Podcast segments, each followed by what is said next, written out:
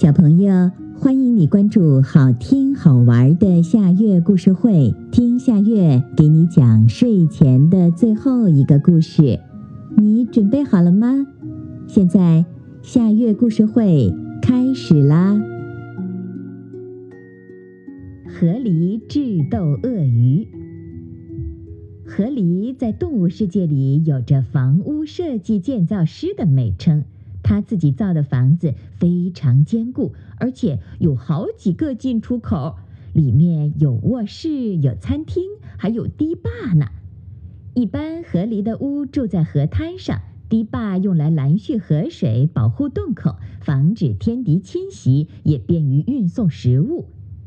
有一天，河狸请来许多朋友参观自己的新居，其中混进了一条鳄鱼。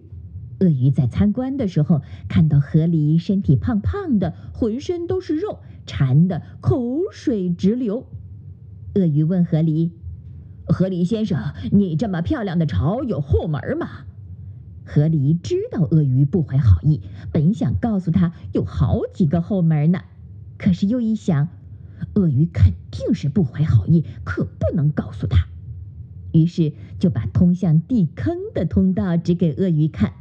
到了夜里，鳄鱼鬼头鬼脑的想用泥巴去堵住河狸家的后门，这样它就好从前门进去，稳稳的把河狸吃掉。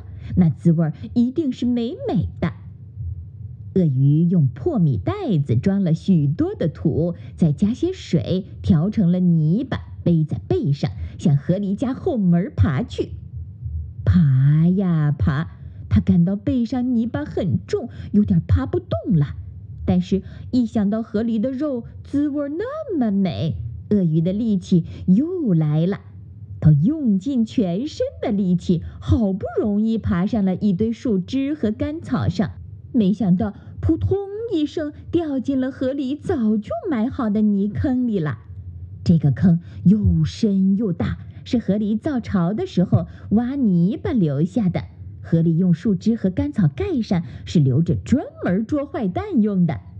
鳄鱼本来是想要吃掉河狸，没想到却掉在河狸捉坏蛋的坑里了，从此再也没有爬上来。